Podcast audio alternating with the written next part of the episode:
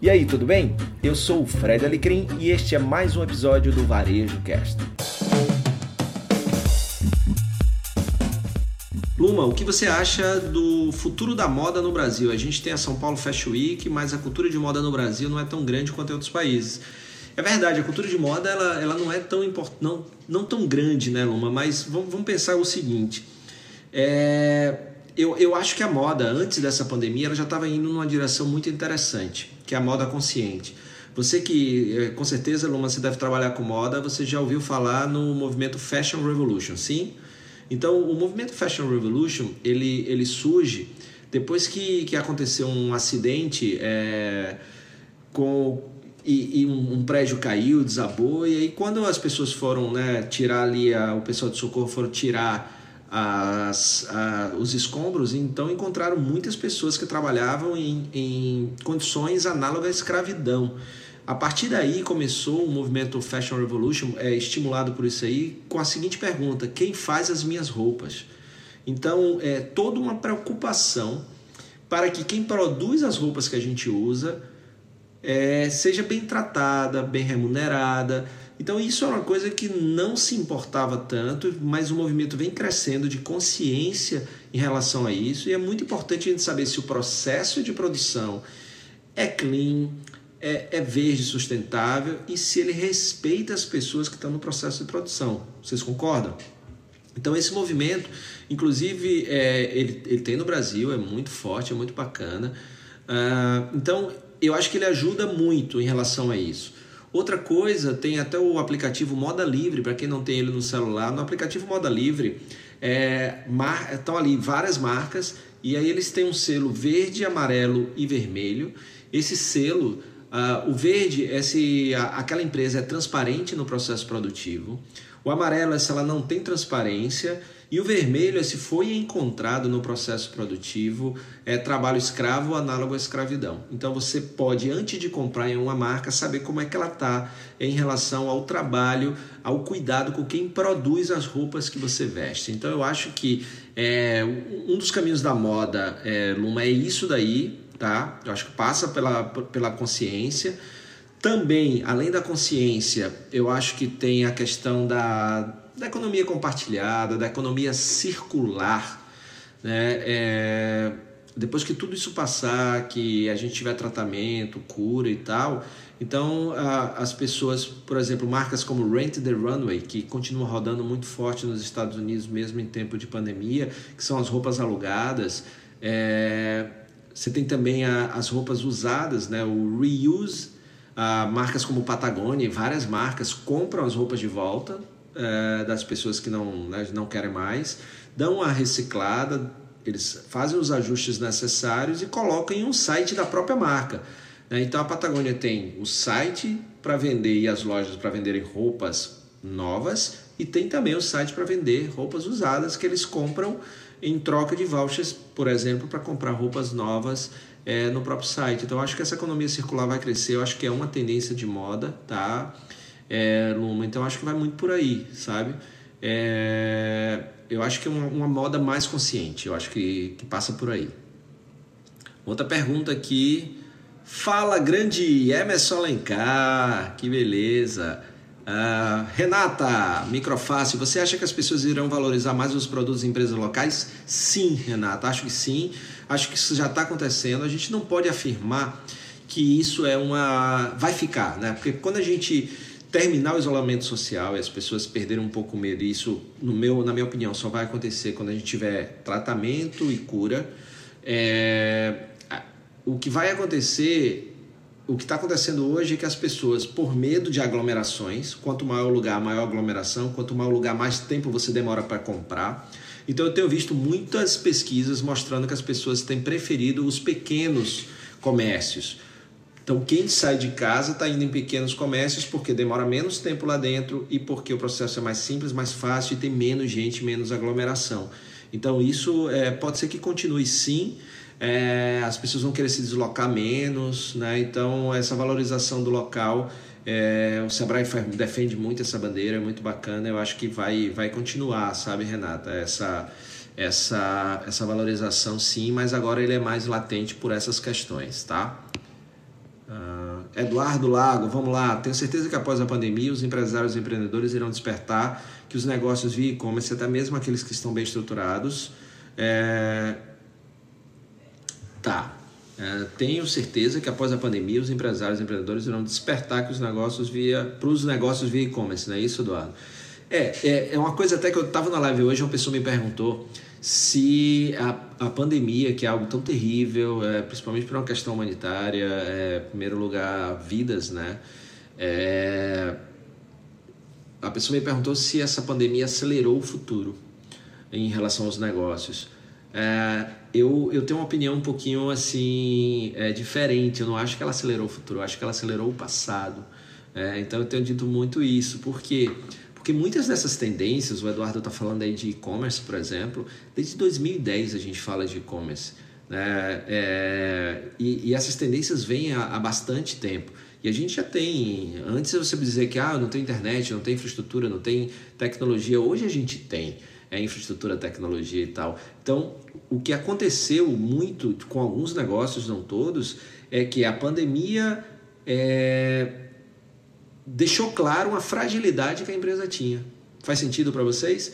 Então a empresa já era para ter trabalhado aquilo, não trabalhou, e aí acontece que é, acaba isso sendo exposto. Ou seja, eu já devia ter um, um e-commerce, eu já devia ter uma presença social digital muito mais forte, muito mais bem trabalhada.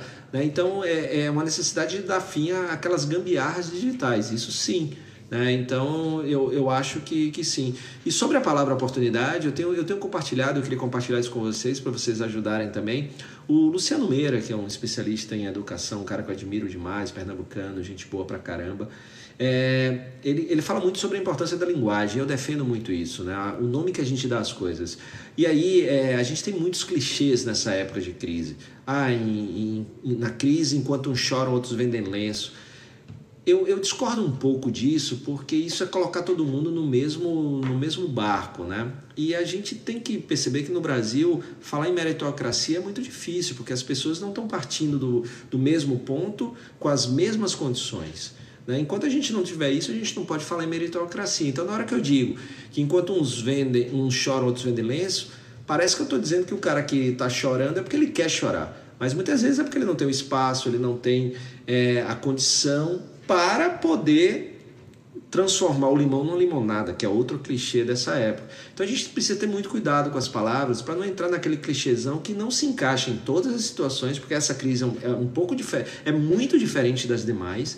Não é uma crise só econômica, é principalmente uma crise humanitária.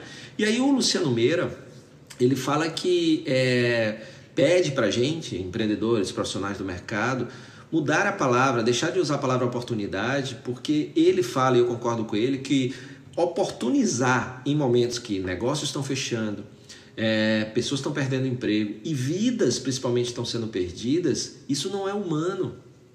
E aí o que ele pede para, ao invés de a gente usar a oportunidade, a gente usar espaço. Em crises, há espaços para inovação. É linguagem, mas faz toda a diferença. Faz sentido para vocês? Então é, é, é, muito porque senão a gente fica repetindo as coisas que a gente vai e a gente entra num piloto automático e fala sem nem. Mas isso pode né, machucar alguém, ferir alguém, que é a mesma coisa né, das pessoas que digam ah, você não tem sucesso porque você não quer. Né? É claro que tem gente que não se esforça, é claro que tem gente que está na zona de conforto, claro que sim. Mas tem gente que não é uma questão de falta de esforço, não é uma questão de zona de conforto. Tá? É uma questão de espaço, é questão de conexões, são outras coisas que nem sempre as pessoas, todas as pessoas têm, principalmente num país desigual como esse que a gente vive, tá? Então, só fazendo um contraponto importantíssimo à linguagem e nós é, temos uma função muito grande em é, inspirar pessoas e tudo, então é muito importante, tá? Então, só dividindo um pouquinho o meu olhar sobre isso. É claro que né, vocês não são obrigados a concordar, mas trazer vocês aí para uma reflexão em relação a coisas que parecem sutis, mas os nomes é, são muito importantes porque ajudam na interpretação, como as pessoas interpretam o que você está falando, tá? Então isso é muito importante. É, Rose, concordo, Fred, tenho feito isso para fazer compras, tá? Escolhido os, os, lugares menores, menos aglomeração. Leandro Martins, boa noite. Você acha que todo tipo de negócio pode se reinventar perante uma pandemia? Uns mais, outros menos. Uns vão conseguir, Leandro, outros não, né? Infelizmente, muitos negócios vão deixar de existir. É, e isso não é só uma questão de falta de gestão, como eu já falei, isso não é só uma questão de. É, às vezes você tem aí, por exemplo, um consumidor com orçamento enxuto gente que perdeu o trabalho e você não vende um produto essencial, por exemplo. Então você precisa ter uma capacidade de se reinventar. Muitas vezes os reinventar precisa de grana e às vezes você não tem grana. Então nem todo mundo vai conseguir se reinventar. Mas é, tem negócios que têm mais espaços para reinvenção.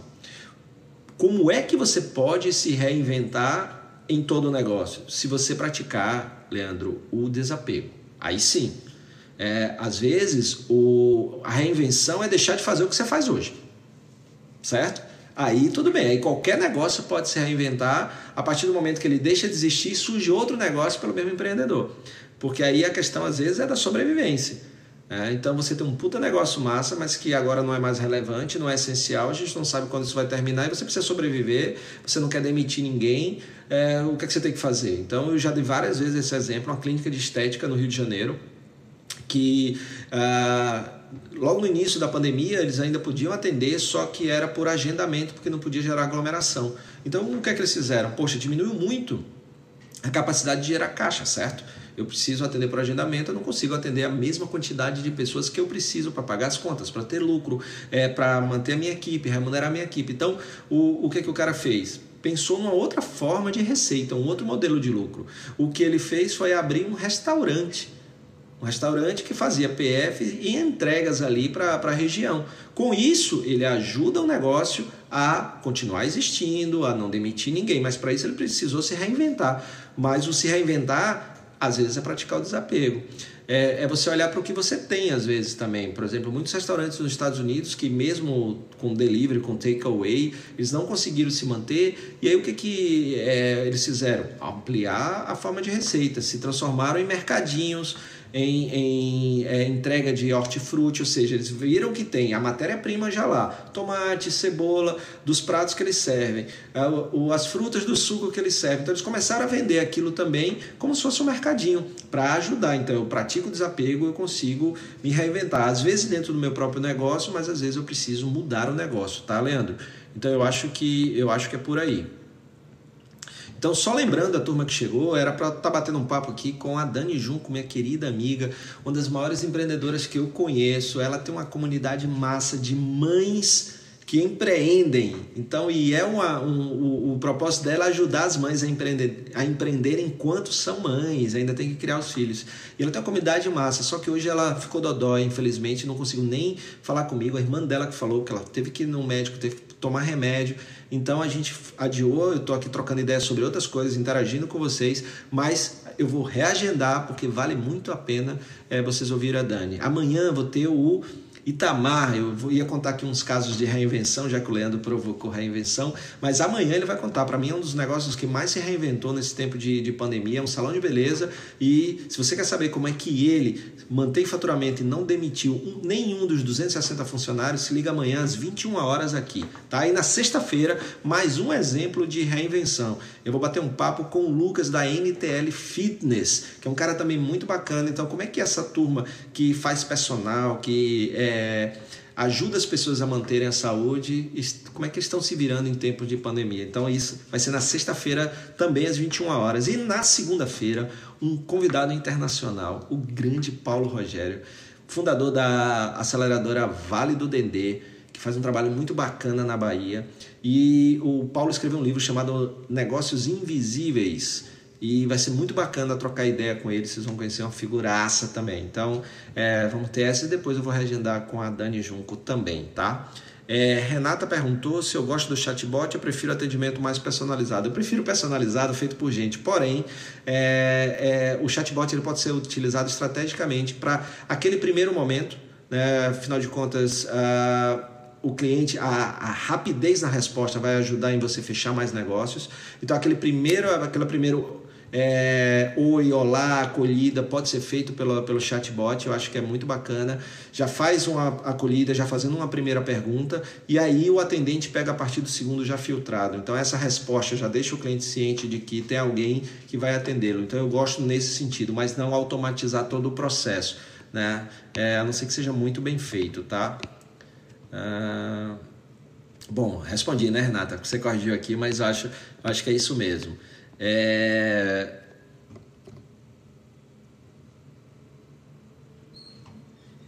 Aqui uma pergunta para trazer aqui para vocês. Ó, se vocês puderem fazer a pergunta uh, no, no ícone que aparece aí, eu consigo trazer para cá e fica massa. O Johnny Carvalho perguntou o que, que você achou da atitude da Magalu em relação à campanha de combate à violência doméstica. Eu achei fantástico, super necessário. Quem tem público e pode se posicionar, precisa se posicionar com coisas importantes. É, já faz um tempo que eu digo que não é só o que você vende, é também o que você defende. Então é muito importante. É, as pessoas estão se conectando não só com marcas, mas com valores que as marcas manifestam. Claro que não, é, não basta botar uma, uma campanha, uma propaganda, as pessoas precisam perceber aquilo. Então, como a, a Magalu reagiu muito rapidamente, mostra, e, e, eu já falei sobre algumas estatísticas que têm dito, por exemplo, é, 64% das pessoas responderam uma pergunta sobre marcas em tempos de pandemia, e 64% das pessoas responderam que estão comprando de marcas que não conheciam pela forma humana e compassiva e inovadora que essas marcas estão respondendo é, às demandas em tempo de pandemia. E esse é um super exemplo da Magalu, muito bacana. Meu amigo Caio Camargo tinha compartilhado isso hoje, o Douglas Gomide também tinha, tinha compartilhado. Eu achei muito bacana, Johnny. Eu acho que, que é isso aí, sabe? É, por quê? Porque se você acompanha o que está acontecendo, a gente não pode viver numa bolha. É, o que a gente mais tem visto aqui no Brasil é o aumento da violência contra a mulher nesse período.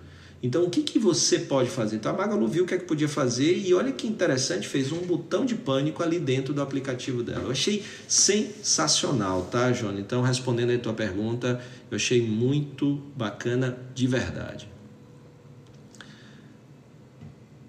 Olha aí, Deusa, você me conheceu na palestra em Orlando, que bacana! Foi do, do Recomendo, foi isso? Que legal, que legal. Bom, deixa eu ver se tem mais perguntas aqui. Então, se vocês puderem usar. Lucas, que é o meu convidado na sexta-feira. Lucas, Fred, como estão as expectativas do lojista de shopping em um possível retorno? Bom, é, eu acho que, que, Lucas, o que está acontecendo, eu, eu, tenho conversado com alguns, a gente está numa incerteza muito grande, porque a gente não sabe ainda o que é esse vírus, a gente não sabe o impacto, até quando. É, a gente está vendo aí, tem a esperança da, da vacina, mas realmente as coisas só vão tipo, dar uma acalmada quando a gente tiver uma cura, a gente vir que a vacina está funcionando, que tem um tratamento que funciona. Então isso vai, vai ajudar demais. Agora, é, o que acontece é que vai fazer parte do varejo, seja em shopping ou não, os protocolos de é, higiênicos sanitários, os, o PHS. Isso aí agora é, é, são três letrinhas que fazem parte do mundo dos negócios. Para que, lembre o seguinte, o consumidor está em casa, as pessoas estão em casa há 60 dias, 70 dias, não sei mais quantos dias vão ficar. Em casa, eles começaram a adquirir hábitos de consumo mais digital. O digital explodiu, mas ele explodiu porque é o único meio que muitos podem consumir digitalmente. Depois que isso acalmar e a gente tiver tratamento, as pessoas voltarem às ruas sem medo, por exemplo, ou com mais segurança, o que acontece é que a gente não vai ter esse topo de digital. Digital cai um pouco, claro que não vai voltar, vai ficar maior do que o que era antes, é, mas as pessoas gostam do, do, do, presencial, do físico. Tanto é que em janeiro, quando eu estava em Nova York, a estatística era que 85% das vendas no mundo terminavam dentro de uma loja física e que até a nova geração preferia ir na loja. Né? É, o, que, o que precisa mudar é que além de você transmitir segurança, porque esse novo consumidor que está dentro de casa, ele percebeu que para muitas compras ele não precisa sair de casa. Perceba isso. Se eu não preciso sair de casa, por que, que eu vou correr risco? Percebe? Olha o nosso desafio, quem tem loja. Então, agora que o meu consumidor sabe que ele não precisa vir até mim, eu preciso criar nele o desejo de querer vir até mim. Esse vai ser nosso maior desafio. E a gente pode vencer esse desafio com comunicação, mostrando quais são os protocolos de segurança que a gente está seguindo para proteger a nossa equipe e para proteger o cliente. PHS, processos higiênicos sanitários. É, cuidando disso daí é muito importante. E, claro, pensando no seu negócio, a sua loja, não só como um ponto de venda de produto.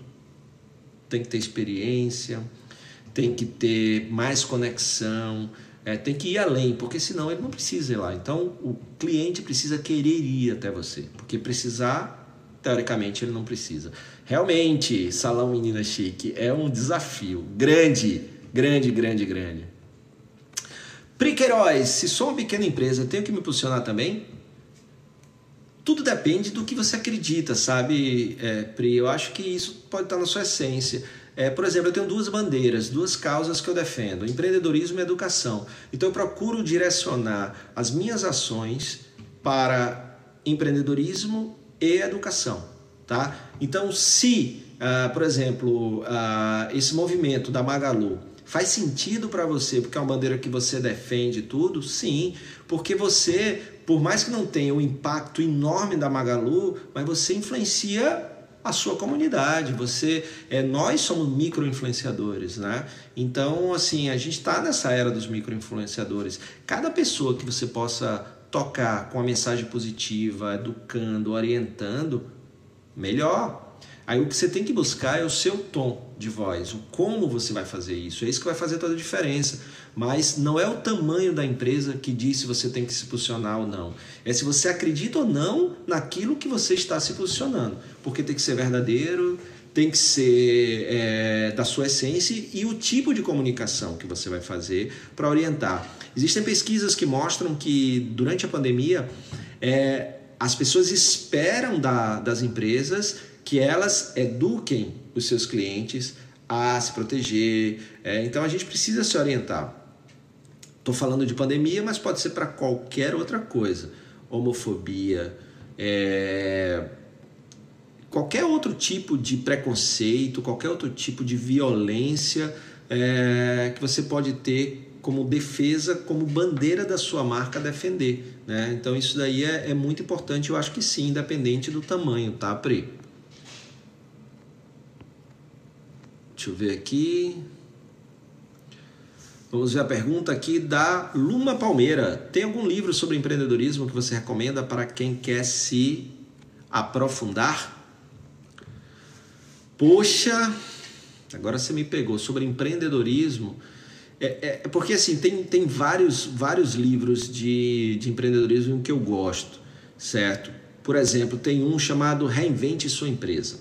Eu acho que esse, esse é muito bacana. É do Jason Fried e do David Hassman eles são os empreendedores do Basecamp, que é um software de gestão de projetos.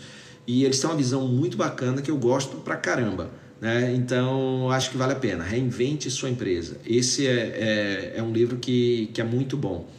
É, inclusive, dos mesmos autores, você tem o Remote, que é sobre trabalho remoto, é um livro de 2012, 2013 e você tem o It Doesn't Have to Be Crazy at Work, que é o, o trabalho não precisa ser uma loucura. Ele fala sobre ambientes de trabalhos mais calmos, é, que as empresas hoje são muito mais churrascaria do que biblioteca, deveriam ser bibliotecas, porque o trabalho não está acontecendo no trabalho, porque tem tanta interrupção, tem tanta distração que as pessoas esperam o final do expediente ou fazem trabalho em casa, o que é ruim para todo mundo. Então, os livros do Jason Fried e do, do David são muito importantes, muito bons tá? Ó, segue esse cara aí, o Rodrigo Miranda. O Rodrigo Miranda, a gente fala de Amazon Go.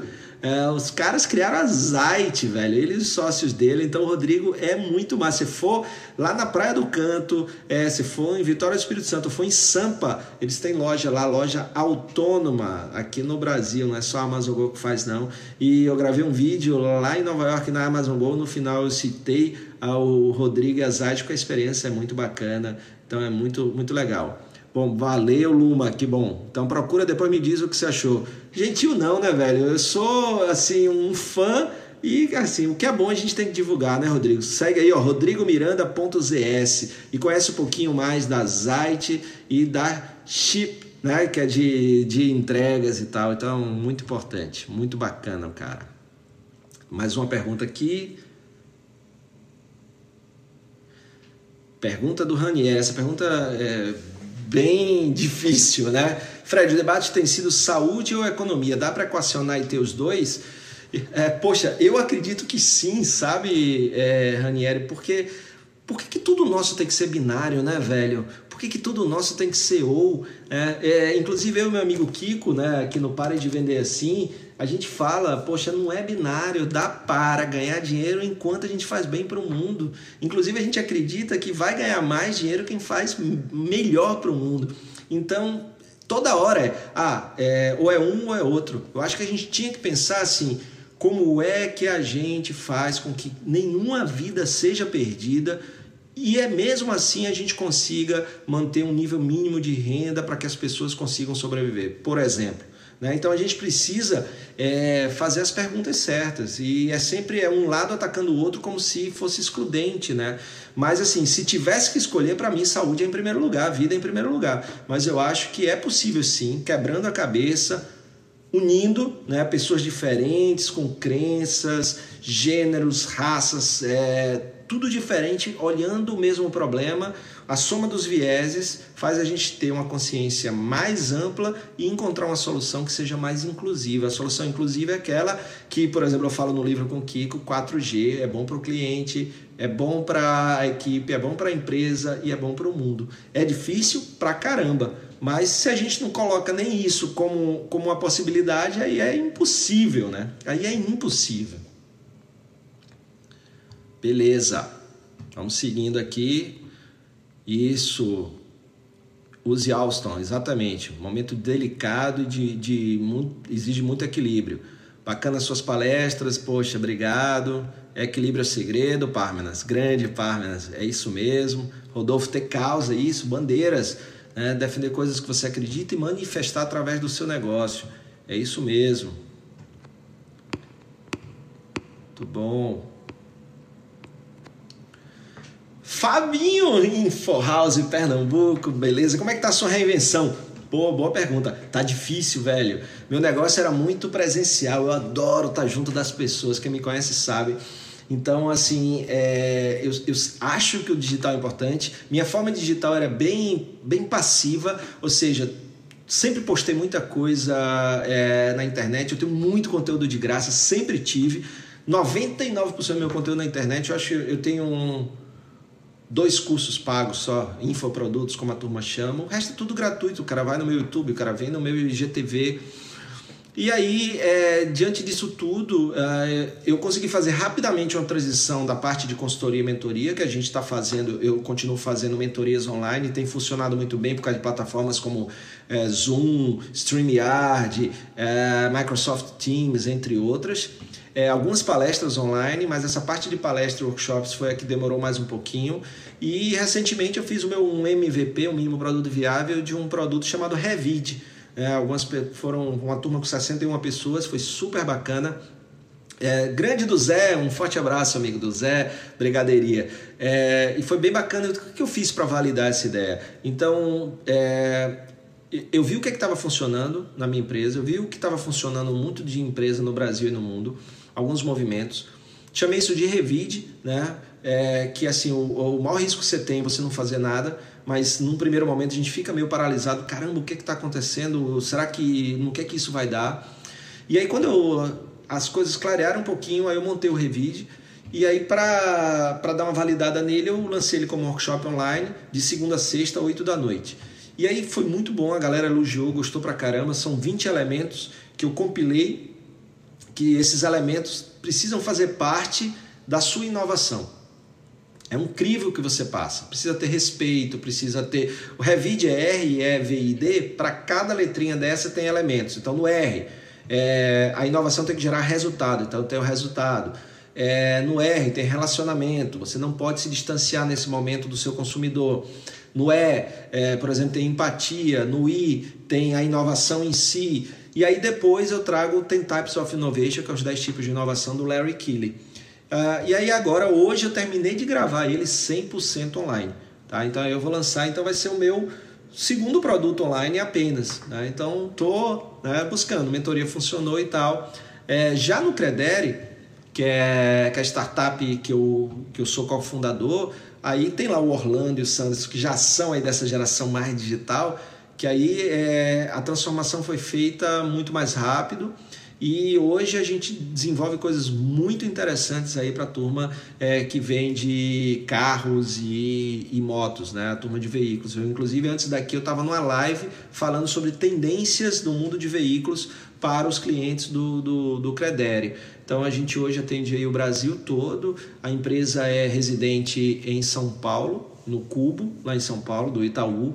E hoje a gente usa toda a parte de tecnologia para ajudar as pessoas a é, através de um financiamento mais inteligente, um crédito mais inteligente, mais rápido, é, adquirirem seu carro, sua moto, tal. Então, é lá por causa dos meus sócios foi mais rápido. Mas estamos indo, viu, Fabinho? Estamos indo. Uh, diante do cenário com várias empresas fechando, qual empreendimento seria ideal no pós-pandemia? Pô, Ítalo, aí, aí é difícil. É, aí é difícil saber, né? Porque o pós-pandemia, embora muita gente, a gente está falando, mas por enquanto é tudo hipótese. A gente não sabe. É, por exemplo, na China, o Starbucks, naquela rede de cafeterias, 60% do faturamento deles pós-pandemia lá ah, é agora do chamado take-out. É, o cliente entra, compra e sai. Antes era o contrário, a maioria das pessoas comprava e ficavam ali. Né? É, então isso é um comportamento que mudou. A gente não sabe até quando, se isso é um novo normal ou não é um novo normal. É, então, assim, dizer qual é, é, o negócio, eu diria que é um negócio. A minha resposta, Ítalo, é negócio que consiga manter a sua relevância para o mundo, o mundo do seu cliente. Então, o que você deve buscar é ser relevante para as pessoas. Se você for relevante, e aí como é que você faz para ser relevante? Pode ser a pergunta. Eu e meu amigo Kiko, né, é, é, no livro Para de Vender Assim, a gente botou uma frase que ele gosta de falar muito, que é se você não soma, você some. Né? Então, procure fazer na sua empresa, no seu negócio, coisas que somem na vida das pessoas, da sua equipe e dos clientes. Se você continuar somando, o seu negócio continua relevante. Independente do setor que você esteja, você estará bem, certo? Então, é, esse é o meu olhar, tá bom? Beleza. Opa, Léo Fender, pô, Fender, guitarra Fender aí, ó, Léo Fender 85. O maior desafio hoje, na minha opinião, é promover mais conexão genuína com menos contato. É o chamado economia do low touch, né, com baixo contato. É, por exemplo, na, na, na, live, quem quiser depois dá uma chegada lá no, no meu canal no YouTube, tem a live que eu fiz de tendências de, de veículos. E tem um exemplo que eu dei lá do Carvana. Carvana é hoje o terceiro maior vendedor de carro usado dos Estados Unidos. E eles vendem carro lá totalmente online. Você recebe o carro em casa. E se você tem um carro para vender, você tira a foto do carro, você é, bota lá o registro do carro e assim rapidamente eles mandam uma oferta. Você aceita a oferta, eles mandam um, um guincho, né, um caminhãozinho buscar o carro e aí a pessoa faz uma vistoria rápida para ver se está tudo ok, lhe dá o cheque e leva o carro. Né? E você também pode comprar um carro. E eles têm uma vende machine, aquelas máquinas de carro, assim, um negócio gigante, muito bacana. Se quiser conhecer um pouquinho, dá uma chegada lá no meu canal do YouTube, Fred Alecrim, e tem lá a live. Acabei de, de rodar essa live. Então, assim, é, esse desafio é muito grande realmente, né? Do, do low touch, do baixo contato, mas também o desafio dos protocolos de higiene e é, higiênicos sanitários. Né? Então, isso vão ser realmente. E, claro, o contato tem que ser genuíno. Não é porque é digital que deixa de ser é, é, humano, né? O digital ajuda a gente a ser mais humano. Na hora que o digital tira a gente de atividades mais burocráticas, libera a gente para atividades mais humanas, né? Então isso é importante. Ô, Clédio, assistiu a live com o João Carlos? Que massa, obrigado. Dose dupla hoje, hein, velho? Pô, que bacana, que honra. Adaptação constante. É, Ranieri multiplique. Muito bom, Ranieri. Obrigado, Gê. Pergunta difícil, hein, velho? Pergunta difícil. Do Zé, qual conselho primordial você daria para microempreendedor individual nesse momento? Pois esse momento precisa ter dois olhares do Zé, na minha opinião. É, o olhar para a sobrevivência. O que, que você pode fazer agora para garantir a sua sobrevivência até quando isso passar, as pessoas voltarem a ter é, uma vida mais tranquila e dinheiro e confiança para gastar. Certo? Então até lá, gestão é mais importante do que nunca. Né? Então, se você não tem as ferramentas, não tem o como, pô, procura o Sebrae, velho. O Sebrae é um parceiraço pequeno negócio, vai lá no Sebrae, tem uma turma muito. Ou vai lá, que eu digo, é digitalmente, né? É, o Sebrae tem, por exemplo, Sebrae Tech, que tem subsídio de 70% em consultorias de tecnologia e tudo. Tem um monte de coisa bacana. Então, o conselho que eu dou, é, primeiro, olha para dentro, cuida de gestão, que é a sobrevivência, e depois olhar para frente dedica um tempinho também para mostrar como é que vai ser a nova versão do seu negócio pós-pandemia. É, quais vão ser os seus aprendizados e os legados para você, porque você tem que crescer como empreendedor e como negócio. E para o hoje, procura o Sebrae, é, os caras estão com muita coisa bacana lá para ajudar, tem muita gente boa para te assessorar e para te ajudar, tá bom? Beleza. Ah, grande Rafa, deu certo o legado? Pô, você me mandou duas versões né, do acróstico de legado e o Sérgio me mandou um também. Então estou tentando misturar o teu com o dele, tá? Mas vai dar certo sim. Muito obrigado, Rafa. Valeu. Pô, a sacada da importância do PHS foi, foi legal. Aprendi essa questão do PHS com minha esposa, hein? Com a Fabiana Gondim. Ela tá fazendo toda a parte de protocolos de reabertura dos salões de beleza no Brasil todo. Então ela está desenvolvendo isso junto com o Sebrae nacionalmente e aí, é, a parte de, abertura de salões, ela que está cuidando dos protocolos. Então, eu aprendi isso aí com ela, né? Tenho dentro de casa também é uma pessoa que, que ajuda. Ó, aí, Ranieri está vendendo também o peixe dele com toda razão. Mil perdões. Tem o Sebrae tem o Senac. E o Ranieri é um puta de um líder bacana, com a visão muito massa, que trouxe uma pegada também de evolução para o Senac, com cursos, com toda a orientação também. Então, também, Ranieri está me lembrando, tem o Senac, não tem só Sebrae. Perdão, meu amigo, perdão. É, então é isso aí, olha, assessoria digital para empre empresarial. Então aí, ó, do Zé, procura o Sebrae e o Senac, esse sistema S aí que nos ajuda tanto.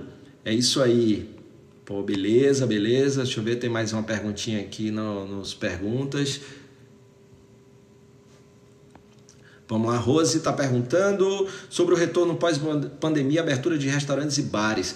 Por mais do que nunca, restaurantes e bares vão precisar desse cuidado do PHS, tá, Rose? Isso aí é, é fundamental. Então, eu já estou vendo lugares que os bares reabriram, que os restaurantes reabriram, por exemplo, nos Estados Unidos. Aí, então, você tem menos mesa no salão, certo? Para poder manter a, o distanciamento seguro. É, toda a parte de protocolo, por exemplo, coisas que para mim vão ser um novo normal é, mesmo depois que tiver cura e tratamento. É, coisas como cardápio, né, para você ficar manuseando, que todo mundo vai manusear, eu acho que é, vai ser substituído por cardápios digitais. E aí dentro do cardápio digital você vai ter lá na mesa um QR Code, você vai apontar e abre o cardápio do restaurante. Muitos restaurantes também já vão permitir que você faça o pedido pelo próprio é, aplicativo que lê o QR Code, mas eu acho que isso vai ser uma coisa para a gente pensar é, como, como protocolo para o novo normal de abertura de bares e restaurantes. Outra coisa, é, tem uma tendência nos Estados Unidos que as pessoas estão falando, e é uma tendência, tá? não quer dizer que vai acontecer, que são bares e restaurantes fantasmas. O que, é que eles chamam de bares e restaurantes fantasmas?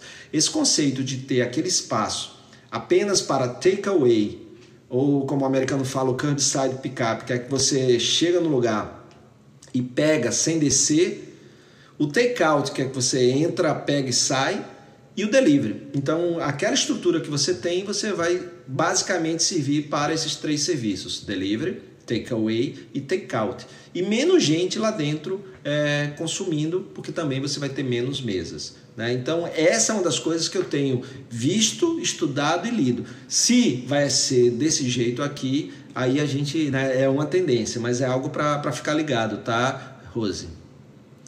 Ah, deixa eu ver se tem mais algum aqui.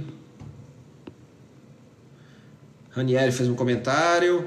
Os que sairão fortalecidos ao final dessa crise serão aqueles que. Deixa eu ver aqui. Pô, não consegui ler tudo aqui, ó. Na...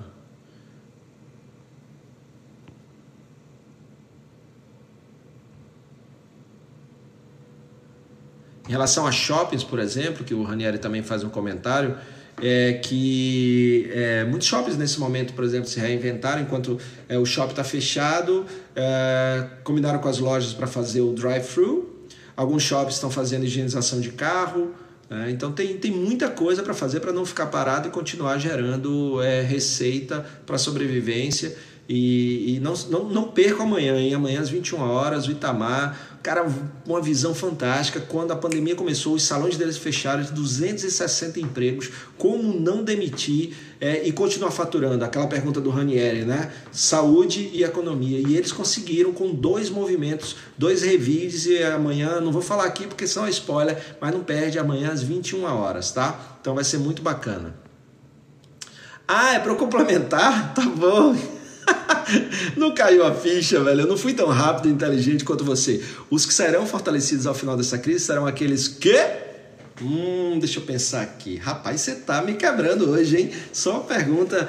Bom, são, serão aqueles que tiverem três coisas, vai. É, um monte de coisa, mas três coisas, basicamente: significado, consciência e conexão. Eu acho que essas três coisas vão ajudar demais a sair fortalecido. O que é significado? É entender o que, que faz sentido para você a partir de agora. Para que você se dedique e, e foque tempo, energia e dinheiro naquilo que faz sentido. Segundo, consciência.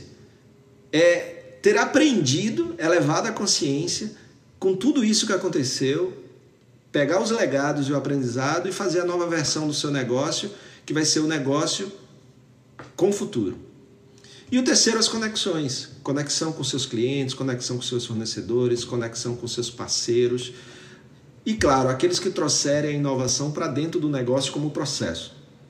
Inovação não é rompante e criativo, inovação é processo, precisa estar dentro do negócio é, para você poder reagir rápido. As crises são cíclicas, outras virão. É, então você precisa reagir rápido, protegendo sua equipe, cuidando das vidas. Se a crise for não, não for humanitária como essa, é, como é que você continua faturando? E isso tem a ver com reinvenção, tem a ver com inovação. Lembrando que inovação precisa se pagar, precisa gerar resultado, é, e para isso você precisa colocar isso como um, um processo dentro do negócio. Então, Conexão, significado, consciência e inovação, certo? Esse aqui é o meu olhar, mas tem muito mais, tá? É, no Revide eu tenho 20 elementos, né? Estamos na luta com vários projetos, aqueles que foram capazes de se reinventar, sem dúvida. Abusando do seu conhecimento. Você não abusa, amigo. É, é, é massa. Eu, vamos fazer uma live, inclusive, viu? Vamos ver se a gente faz uma aí bacana para trocar essa ideia, que sua visão é muito legal. Conexão, legal demais. Pô, bacana. Pô, é isso aí, gente. É isso aí. Por hoje, né, é, vim aqui só mais para justificar a, a, não presença da, da Dani, mas acabou que rolou um papo bacana. Obrigado aí pela companhia de vocês, viu? É, esses momentos difíceis, a gente ter essa troca é muito rica. E por favor, compareçam amanhã, trago a galera para conhecer gente boa. Amanhã é, eu, vou, eu vou mediar esse papo com o grande Itamar. Na sexta tem o Lucas. Então, assim, eu fiz poucas lives, é, mais eu mesmo e tal. Participei de um monte de gente que me convidou. Mas as minhas eu trouxe a Jace Araújo, que é de Mindfulness, e agora eu me dediquei a chamar pessoas que são empresários e que estão se reinventando nesse momento. Né? Então tem um propósito, um sentido as pessoas que eu chamei. Tá? Então o Itamar amanhã, do Leices de São Paulo, o Lucas na sexta, o Paulo Rogério na segunda, e aí eu vou reagendar com a Dani, tá? Que vocês precisam conhecê-la, que ela é uma querida, tá? Obrigado pela companhia, se cuidem, é, fiquem com Deus aí, a gente se vê, tamo junto aí, tá? Valeu, moçada, valeu, obrigado, obrigado pelo carinho, valeu. Muito obrigado pela sua companhia em mais um episódio do Varejo Cast e até a próxima.